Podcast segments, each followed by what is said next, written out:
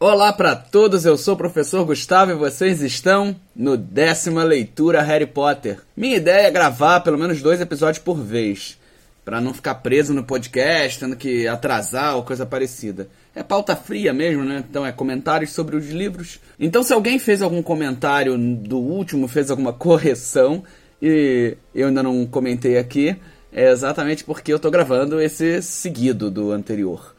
O lançamento é que é de domingo a domingo para eu não enlouquecer. Mas aí você pode aguardar que eu logo logo responderei e com certeza eh, ninguém vai ficar sem resposta. Posso garantir isso. Então eu vou direto ao assunto. Vamos para o quarto capítulo do livro Harry Potter e a Pedra Filosofal, O Guardião das Chaves. Aqui a gente vai descobrir o nosso visitante, quem batia na porta no meio da madrugada e na tempestade era Hagrid, a mesma pessoa que pegou o Harry nos escombros da casa em que os pais deles foram assassinados e agora traz em definitivo a notícia de que nosso protagonista é um bruxo, membro de uma sociedade paralela que vive escondida do mundo. Seguindo o que eu falei no último episódio sobre a questão de jornada do herói, temos aqui dois pontos da jornada do herói, embora o segundo vá se repetir em alguns momentos, né?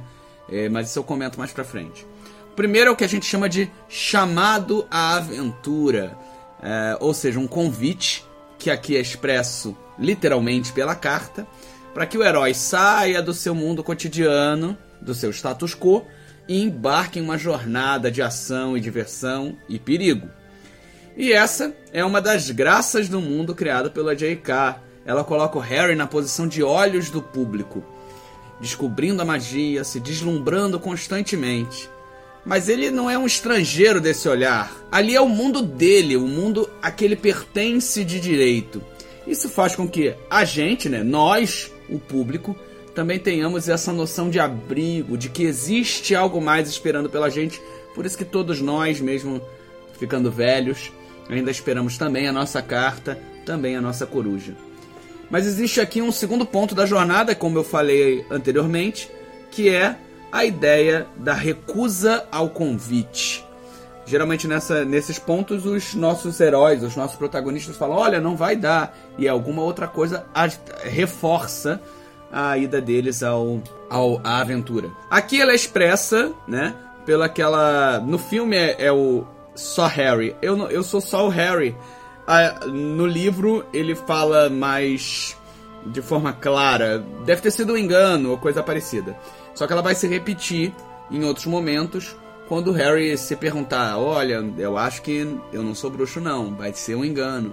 Isso demora um pouquinho para ele pegar no tranco e é um dos elementos da jornada do herói. Eu acho muito interessante a escolha do Hagrid para dar, para dar todas as informações desse capítulo, para comentar tudo o que acontece. Primeiro porque ele exala uma inocência, né? É, aquele corpanzil dele, é, é um contraste de alguém extremamente inocente com uma montanha de músculos, um cara muito grande, um cara muito forte.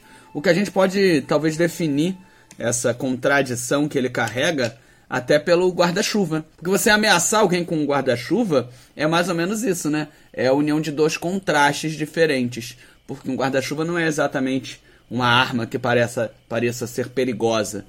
Embora lá a gente possa remeter ao Pinguim e do Batman e cenas de, de filmes onde você tem guarda-chuva, mas continua sendo uma, uma. algo que não é uma arma. Ainda mais sendo um guarda-chuvinha rosa e tudo mais. Mas eu vou voltar nisso mais pra frente.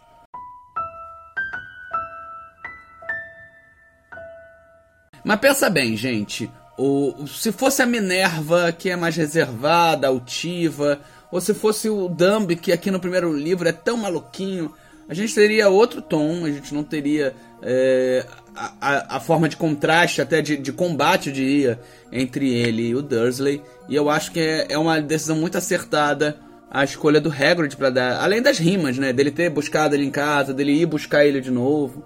Tem tudo isso do, do, do Hagrid em toda a trajetória do livro, tirar o Harry de, de determinados locais. Então ele tira o Harry bebê de dentro da casa. É, ele tira o Harry adolescente do, da posse dos Dursley. Ele tira o Harry morto lá no sétimo livro quando o, ele, ele que volta pro castelo com ele nos braços, que não tá morto, mas parece tá. Ele acredita, acredita inclusive que tá naquele momento. É, lembrando que temos spoilers o tempo inteiro. Então eu achei é, é uma rima muito interessante isso do Hagrid sempre resgatar e tirar o Harry nos seus braços, ser o grande esse grande elemento que resgata. Eu gosto muito disso. E é aquilo, né? Só o Hagrid podia esperar que os Dursley não tivessem contado nada do mundo bruxo pro Harry, né? É, aquele ar de, oh meu Deus, você não contou! Só ele acreditava naquilo.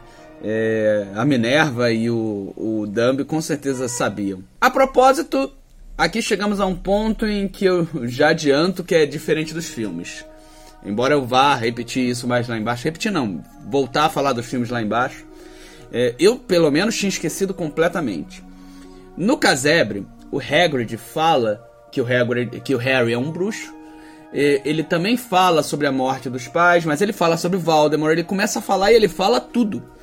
É, é uma sequência que no filme é transferida para outra parte. A gente quando chegar lá fala. Mas é, para mim ela tem uma grande questão nesse momento. Por quê? Porque ele fala tudo isso na frente dos Dursley. E eu não lembrava absolutamente disso. E aí faz com que. No filme é, um bem, é bem diferente. E aí faz com que a gente faça algumas reflexões. Nos livros, então, os Dursley sempre souberam do, do perigo que ameaçava o Harry e do perigo que existia ali. Então a gente pode dizer claramente que a gente não sabe o que que estava na carta que foi deixada com eles, né? o quanto o Dumbledore se expressou, como ele se expressou para poder determinar esse perigo que o bebê é, tinha sofrido e tudo mais. Ah, ah, o que a gente tem ali é só a frase da, da Petúnia falando que a mãe e o pai deles resolveram se explodir. Então a gente entende que eles, sub, eles subestimam o tempo inteiro o que aconteceu. E isso para mim é um ponto bastante interessante. Porque se a gente achar que os Dursley não sabiam de Voldemort e de todos esses perigos, a gente pode achar que a reação deles é como se fosse a reação. Uma reação conservadora a um hippie. Ah, essas pessoas são esquisitonas, não quero elas aqui. Quando na verdade você tem outros elementos que são acrescentados a partir dessa ideia. Então é, é isso, eu tenho que entender que, que eles estão subestimando mesmo o perigo o tempo inteiro. E lá naquele capítulo do início do último livro, quando Dursley tem que abandonar a própria casa, o impacto passa a ser completamente outro para ele. Porque não é aquilo dele ficar sabendo naquele momento, ou por volta, e, e, ficar sabendo no decorrer dos livros. Né? Ele sabe desde o primeiro momento, desde os primeiros capítulos. É, e é bem diferente subestimar, né? É, quando ele subestima, a consciência cobra um preço. Mas aqui eu vou fazer também uma ressalva, pode ser que minha memória esteja me traindo, muito mais do que eu imaginava, e que a gente vai ter outros momentos assim é, nos livros. Mas eu achei bastante diferente do que eu estava esperando, do que eu lembrava. Né? Esse capítulo acontece em uma data bem específica também.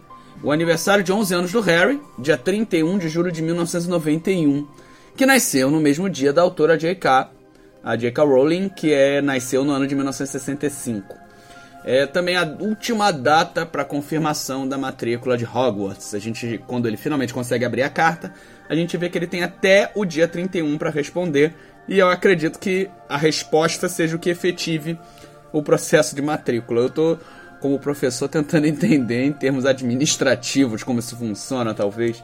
Talvez não seja é, exatamente assim, tem tivesse outras formas de apelo, mas eu fiquei pensando outra coisa também, porque na carta coloca como se ele tivesse, olha, aguardo sua coruja confirmando. E aí a matrícula seria efetivada dessa forma. E eu fiquei pensando assim, na série, várias pessoas são de família trouxa, Hermione e companhia. Como essas pessoas é, que ficam sabendo, como é que elas confirmam? Elas não têm corujas em casa, elas mandam pela própria coruja que chegou. Como é que elas sabem que as corujas fazem esse tipo de, de atendimento? E, e mais do que isso, né? sei lá, se minha mãe recebesse uma carta quando eu tinha 11 anos falando que eu tô, tenho uma vaga em uma escola, acredito que a gente ia desconfiar aqui em casa.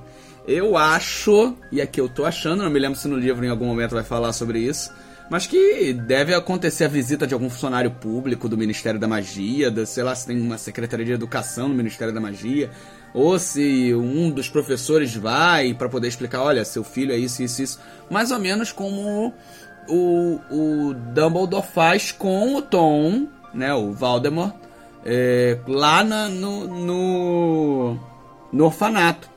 O que talvez possa ter acontecido por ser um orfanato, mas será que eles mandam sempre professores para famílias dos trouxas? É, ou algum outro, algum outro funcionário? Porque senão também a gente vai começar a pensar que esses professores de Hogwarts têm atribuições diferentes do que apenas dar aula, né? Mas enfim, é, é essa questão. Ele agora responde, né? O Hagrid responde que ele recebeu a carta, então tá tudo bem é, efetiva-se assim a, a matrícula, embora eu acredite que precisasse de alguma documentação, ou eu estou acostumado com essa burocracia brasileira em demasia. Tomamos conhecimento então de muita, muita coisa nesse capítulo: da existência de um mundo bruxo, da morte dos pais do Harry, como aconteceu, de um perigo enorme que vem pela frente, do nome do Voldemort e do perigo que ele fica três livros, quase quatro, né? Porque só vai acontecer o retorno dele lá no finalzinho, como um espectro que pode surgir a qualquer momento. Embora ele apareça mais ou menos aqui no final desse, embora ele vá aparecer lá em A Memória no 2, você tem esse. Ai, ele vai vir ai, que, que é isso? Essa, essa trajetória vai ficar crescendo, mas a gente toma conhecimento de verdade do que aconteceu aqui. É muito tema, mas também é muito introdutório, a gente vai ser muito aprofundado nisso, com certeza a gente vai ter chance de discutir aqui no décima leitura. Acho que a gente também pode fazer aqui com alguns comentários sobre Hagrid e a questão dele fazer ou não magia. O livro, eh, tudo que ele faz, ele faz muito rápido, então a gente pode encarar como se ele estivesse falando as magias sem que ninguém percebesse. No livro tá isso tá mais oculto. Na, no filme fica parecendo que ele faz magia sem falar, o que a gente sabe que é algo bem avançado. Não acredito que o Hagrid fizesse isso com facilidade. lembrando que o Hagrid só cursou até o terceiro ano de Hogwarts, né? É, o conhecimento dele é por ser do mundo bruxo e de mais zoologia que provavelmente ele se dedicou bastante. Primeiro ele usa incêndio, né? A magia incêndio para poder acender a fogueira mas nada é pronunciado, nada aparece sendo falado. Então não vou listar esse tipo de coisa. Pensei em, na, no, quando a gente entrar mais fundo dentro da magia mesmo, começar a listar todas as magias que são faladas nos livros. Ainda nesse capítulo ele tenta fazer uma magia um pouco mais complexa, ele tenta transfigurar o Duda em um porco. Não sai tão facilmente. A gente também vai ver que transfiguração é uma, uma área muito difícil da magia, não é uma área das mais fáceis. Aparece só o rabinho do Harry Perdão, do, só o rabinho no Duda. E aí a gente. No livro, perdão, no filme não é comentado absolutamente nada sobre ele querer transformar num porco e não conseguir, tá? A varinha dele, carvalho 40 centímetros, tinha sido partida no momento que ele foi expulso ali no terceiro ano, né? Então eu tenho alguns comentários a fazer sobre isso. A gente vê ali no Harry Potter e a Câmara Secreta é, como é que fica a, varinha do Rony depois que ela fica quebrada, né? Que ela fica avariada.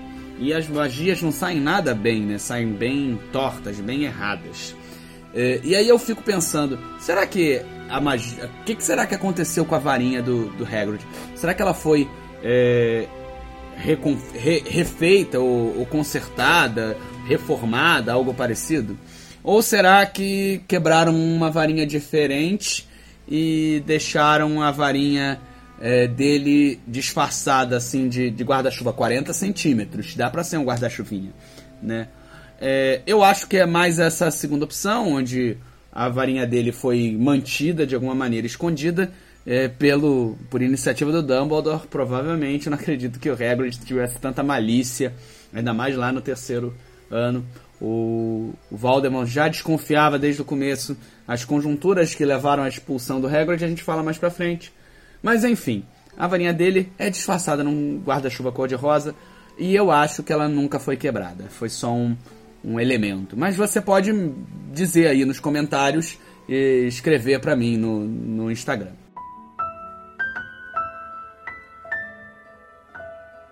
Novamente, a gente não tem personagens novos aparecendo aqui. Em compensação, nos próximos capítulos vai ser a rodo. Então, vamos direto ver as mudanças para o filme. Aqui eu tenho uma crítica e um elogio. Esse capítulo do livro mesmo, apesar de ser importante, ter um monte de informação, ele tem uns silêncios, uns desacordos, ele tem alguma coisa que eu acho que é moroso. É, é, a J.K. entra muito dentro da cabeça do Harry para demonstrar as emoções dele. É bom lembrar também que ele se lembra da gargalhada do Voldemort, é, junto com a Luz Verde, que faz referência ao Avada Kedavra, já que isso, as maldições imperdoáveis só vão ser explicadas no quarto livro. Então fica um capítulo bem mais lento, sabe? Então eu gostei da forma com que o filme fez a montagem, de forma a dar uma agilizada, muito bem feita a edição, dá um conjunto maior e eu gosto. Só que, como nada é perfeito, tem uma bobeirinha, é bobeirinha, de novo, pelo em ovo.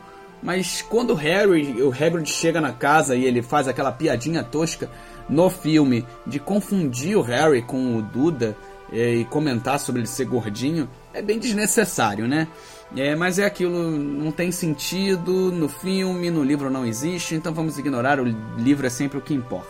Ah, e uma coisa engraçada, né? É, a hora que dá meia-noite, começa o dia do aniversário do Harry, é quando o Hagrid chega, ela é mostrada no relógio do Duda para dar aquela marcação. E era um relógio da Adidas. Quando eu vi isso, eu fiquei pensando assim: deve ter sido um filme difícil, né, de incluir esse tipo de patrocínio que isso é muito feito em Hollywood, né? Isso paga muita coisa, obviamente. Já que tudo era mágico, como é que eles iam botir esse tipo de coisa? Então é um merchan de leve que foi bem aproveitado até narrativamente para contar essa história. Acho que eu já tinha feito a maioria dos comentários sobre essas mudanças do filme, então por hora vamos ficar por aqui. É, por hoje foi isso. Quem quiser fazer contato comigo e me avisar dos meus erros, pode me seguir no Instagram, seja no perfil pessoal GUTTS2.0, Guts 2.0 quanto nos meus perfis de divulgação científica, o arroba estudando, H-I-S-T-U-D-A-N-D-O, ou Projeto Estudando no YouTube, tá? Espero que tenham gostado e até o próximo episódio. Leiam o quinto capítulo do primeiro livro. Vejo vocês domingo que vem no Beco Diagonal e de lá nos falamos.